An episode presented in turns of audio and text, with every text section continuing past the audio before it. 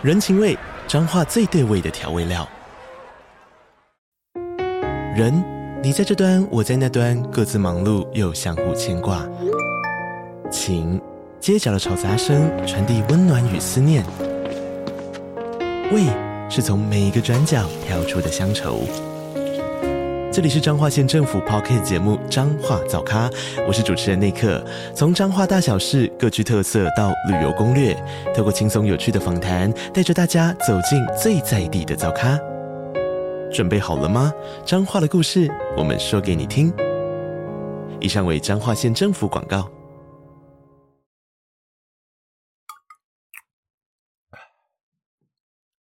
Hello，大家好，欢迎收听这种话，让我是小董，陪你聊聊室内设计跟装修，分享我的实务经验，聊聊我的观点。好，在常常偷懒的自己，还有各种借口不更新的自己的这种情况之下呢，我居然能够坚持到现在第一百集哦，我真的要哭出来了哦。那今天呢，因为忙得比较晚哦，那刚好今天早上啊，其实我有收到通知啊，就是有一位收听的朋友，他问了我一些什么隔空抓药的问题呀，哦，然后就跟他稍微聊一下嘛，哦，刚刚啊。呃，大概十点快十一点吧，好，就大概跟他聊一下，然后他就跟我说，哦，后面他就跟我说，他是从第一集听到现在，我靠，我他妈真的吓到，一开始那种音质他妈超级巴拉，你居然能够坚持到现在，我真的跟他说，他真的超屌，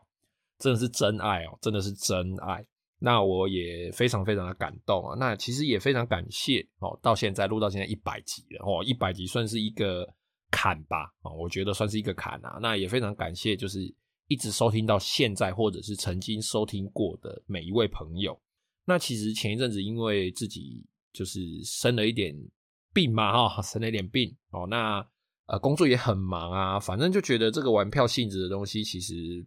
也不知道能够录到什么时候。那在今天哦，其实我稍微回顾了一下第一集的时间，已经是两年前的事情哦，两年前的九月了哦。那一直以来哦，其实都有收到我们收听朋友的一些大大小小的问题啊，或者是。呃，业主齁，他想要为我，就是诶，不是不是为我啦，是想要我帮他哈，做服务装修啦，不管是设计或是施工的部分，或者是他问一些问题，或者是一些业内新人啊，齁，他觉得诶，听了我的节目，他觉得很有帮助啦，或者是一些我们业内同行嘛，大家互相交流一下意见。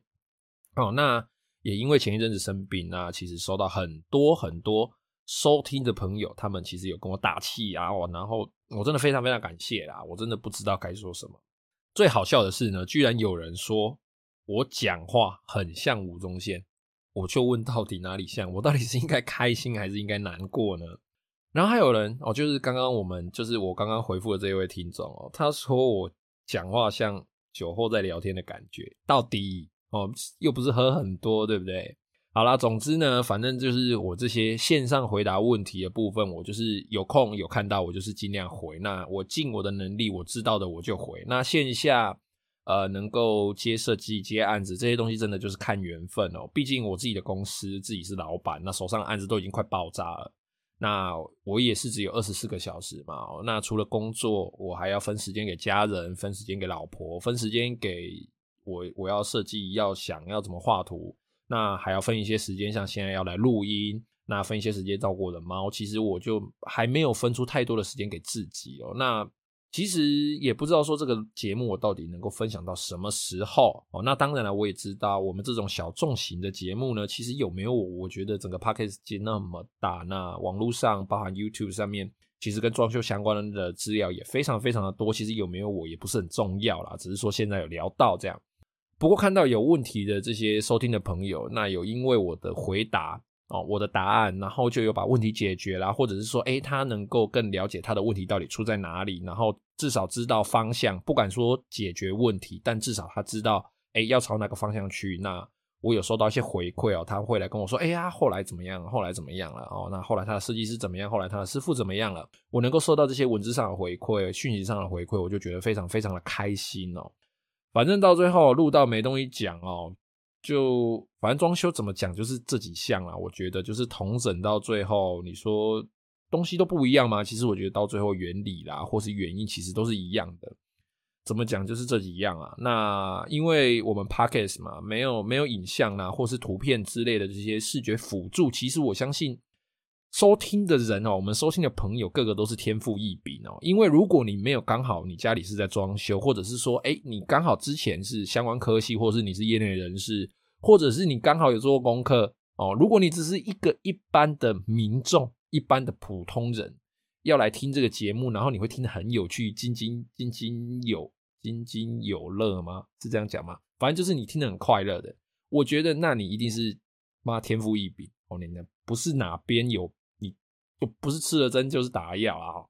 反正这个本来就是小众方向，我自己觉得算是科普型、知识型的节目，而且是偏无聊的那一种哦。能到一百集，我自己都觉得不可思议了啊！好了，废话就到这边了哦。今天呢，我们就来聊聊，在这个整个工程的过程、制造的过程中哦，身为业主的你呀，啊，在阶段性的验收，到底有哪些重点是你一定、一定、一定要注意的哦？这些重点中的重点哦。那如果你的设计师或是你的统包、你的监造，他并没有一些实质上的验收报告哦，或者是验收照片、施工照片等等哦，那你应该要怎么样跟他去现场验收，或者是你要在什么时间点跟他验收？那今天这一个题目呢，哈，灵感呢还是要感谢两位朋友啊，一个是长期收听我们节目的 Elsa 哦，这位朋友就上一集有提到 Elsa 哦，因为他家找了设计师来装修嘛，那当然在快完成的时候遇到了一些小问题。哦，那也是这个验收性的问题哦。那另外一位呢，就是我目前的案场的一个业主哦。那他家就是在在也是啊、怎么讲，风风雨雨啊哈，因为他是自己发包自立自建哦。那在一阵风风雨雨之后呢，终于现在我进去装修了嘛。那也是遇到一些前人所留下来的一些算是小问题。那其实问题一样出在没有做一些比较重点性哈。的维的不是维修啦，重点性的验收。那我们今天呢，因为为了要把这个范围尽量的涵盖哦，把所有的装修的这个范围尽量涵盖住，我们今天就以旧屋翻新这种比较全面的工程来做解说。然后解说这几个呢，就是它是一定哦，身为业主的你，或是同业的你，一定要验收非常非常重要的验收点哦。这几个点只要你有验收好，至少。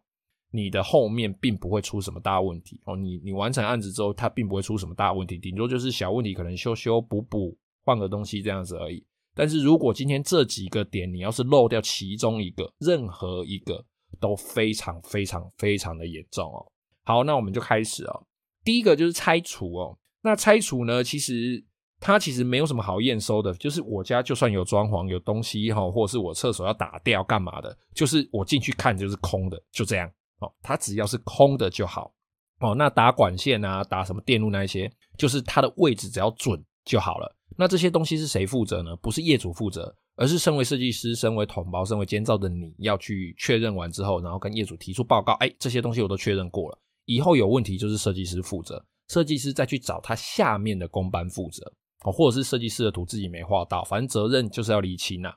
那拆除哦，特别要讲的是。拆除的厕所哦，一定要确认，或者是说，诶，这个设计师在跟业主签约的时候，你们所协调的到底是打掉瓷砖的表面，或者是所谓的打到见底。那打掉瓷砖的表面，这个意思是，哦，它仅仅就是将那块瓷砖打下来，可能它背后的粘着剂也顺便打掉，但是下面那一层旧的泥做打底层并没有敲除，所以你并不会看到最里面、最里面、最原始的建筑物结构。那如果你们协议的项目的拆除哦，在这个项目是打到见底哦，那就是连旧的，哦，除了这个瓷砖之外了哈，就是连旧的这个泥作的打底层也要拆除。你会看到原来的砖头红砖呐，或者是原来的这个 RC 水泥的这个面哦，它就是最底最底的这个房子它本身的这个结构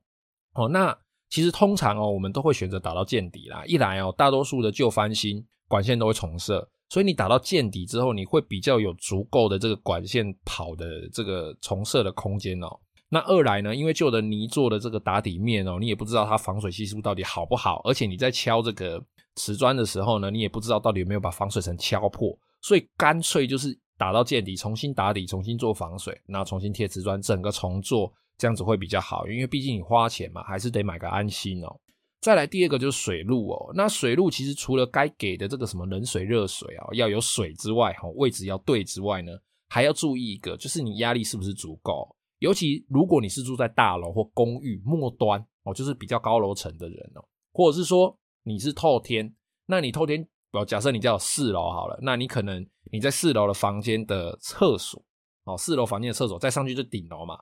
哦，那你四楼房间厕所水压可能就比较小一点，因为你的楼层落差不够高，哦，就像大楼末端的这个高楼层的这个厕所啦，或者是你的水管一样哦，因为没有设置加压马达的关系，你就有可能会有水压不足的问题，所以这个部分要确认一下压力是不是足够。再来哦，管线哦。是不是在我刚刚讲的上一项那个拆除的时候，是不是有打破？比如说不小心刺破一个洞，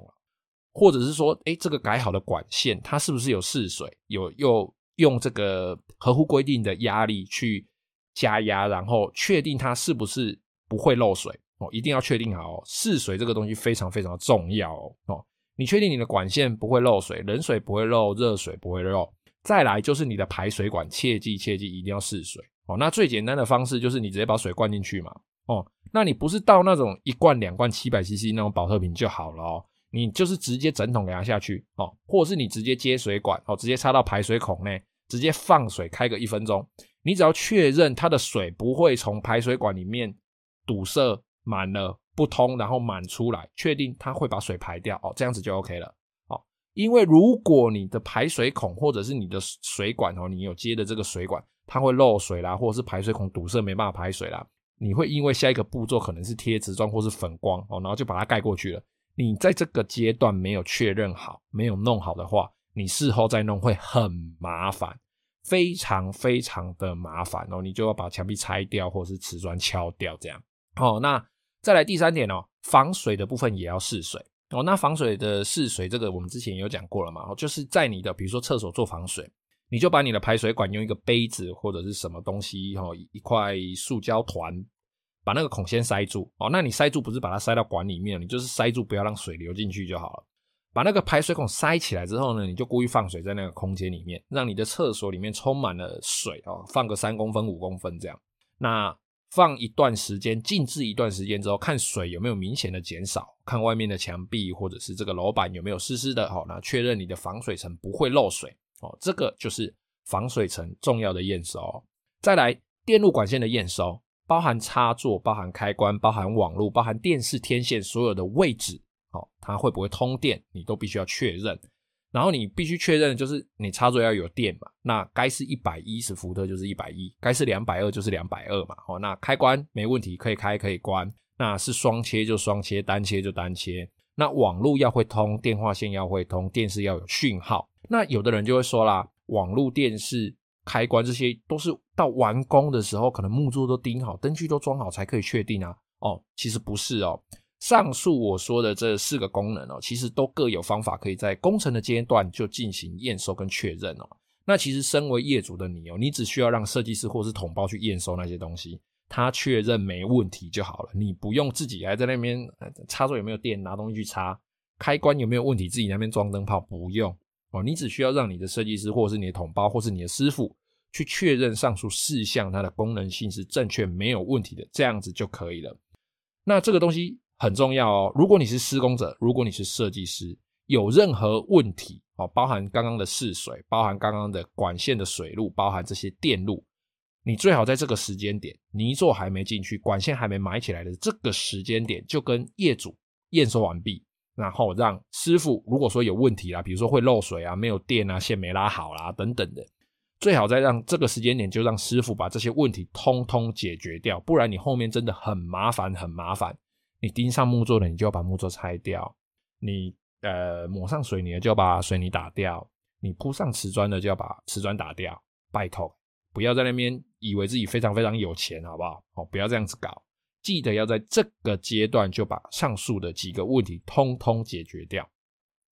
再来啊、哦，第五个，泥作的泄水坡度哦，泥作做完啊，贴砖贴完之后，要去检查它的泄水坡度是不是正常哦。那在施工完毕之后呢，哦，这个排水管的部分是不是有因为不小心的施，哎，不小心在施工嘛，大家总是会不注意的时候嘛，哎，这个砂浆是不是不小心掉进去，然后堵塞到排水管哦？这些东西其实，在工地哦，你只要稍微不注意哦，比如说做泄水坡度的时候，或者是在做瓷砖的时候，不小心多压了一下，可能这些泄水坡度就有点跑掉啊。然后在工作的时候啊，可能哎打个喷嚏啊，手上的那个水泥砂浆就哎、掉一坨进去排水管里面了，然后不知道，然后就堵塞了哦。这些东西其实都要注意哦。那在泥做哎、做完的时候，哎、就稍微验收一下，哎确认排水管会通，哎确认这个泄水没问题，好，那泥做就可以放心离开了。那再来第六个哦，木作材料五金是不是跟图面相同？那当然啦、图面可能会因为现场的这个建筑物的尺寸误差嘛，那有一些小小的修改啦，哦，我觉得这些都是在所难免的。但是呢，你必须要去注意现场送来的材料哦，跟五金的部分是不是跟图面还有合约相同哦？这个业主自己要注意一下，最好是请你的设计师拍照给你。如果你没有办法去工地的话。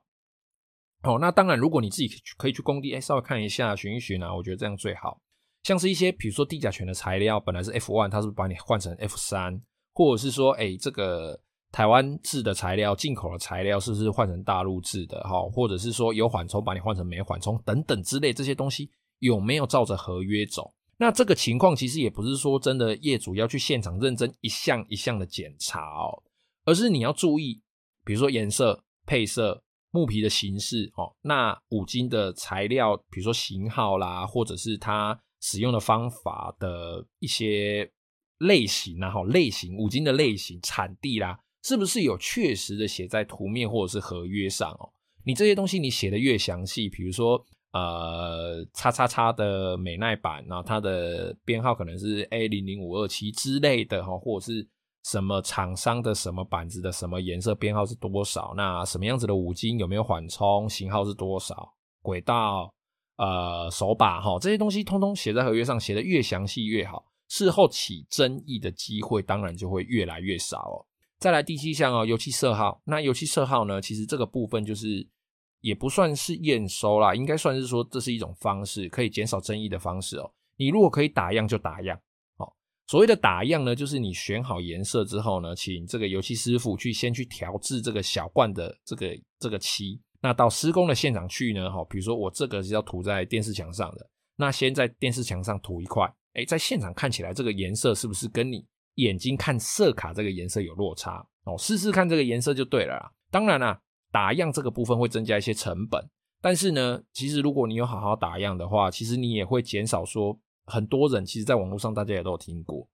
选择色卡的颜色，然后再涂上去墙壁之后，觉得它长得完全不一样，根本就不是同一个颜色。然后事后在那边就是争执啊，说你是不是给我用不一样的颜色了，还是说哦这个误差我不管了，反正你就是要给我做出这种感觉之类等等的啦。哈，不管是业主问题或者是油漆师傅的问题，总之我觉得有打样虽然会增加一点成本，但是至少后面一样啊不会起争议嘛。好，那再来就是施工完毕之后。你的验收除了检查外观，哦，你还是要请设计师陪同验收一些功能性的东西哦，包含上面提到的给水、冷热水有没有水啦，哎，这个饮水机正不正常啦，哈，那排水是不是 OK 啦？比如说呃洗手槽的排水啦，然后那个干湿分离哦，淋浴间的排水啦，干的那边的排水啦，水管的排水、粪管的排水，电力是不是正确啦？是不是一百一？是不是两百二？那大概把握好上述这几个重点哦，我觉得应该不会有什么太大的问题啦。然后记得哦，千万记得，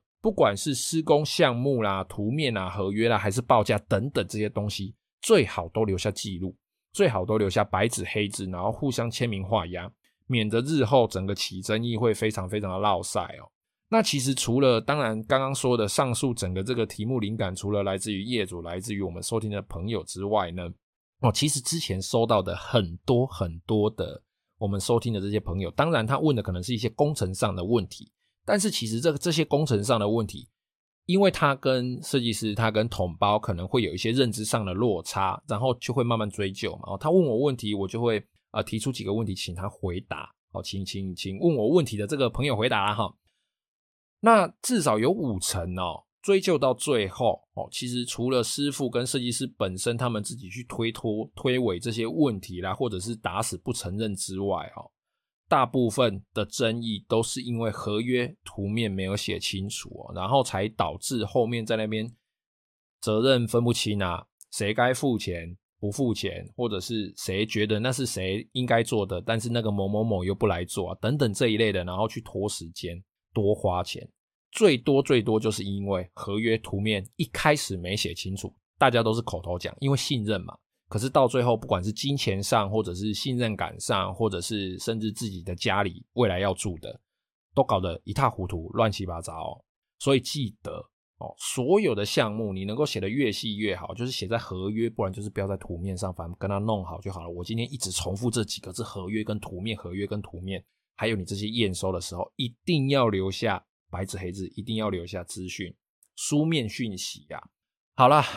讲很多，今天节目就到这边哦。虽然说时间不是很长哦，只有十九分、二十分左右。那因为工作关系，其实也蛮忙的啦哈。这这个周末要在工地度过了，我美好的六日又这样子不见啦。计划永远赶不上变化。好啦，有任何问题呢，欢迎加入我的 IG 或是脸书，搜寻这种红能量私讯我，也可以在 Apple Podcast 下面留下你的留言。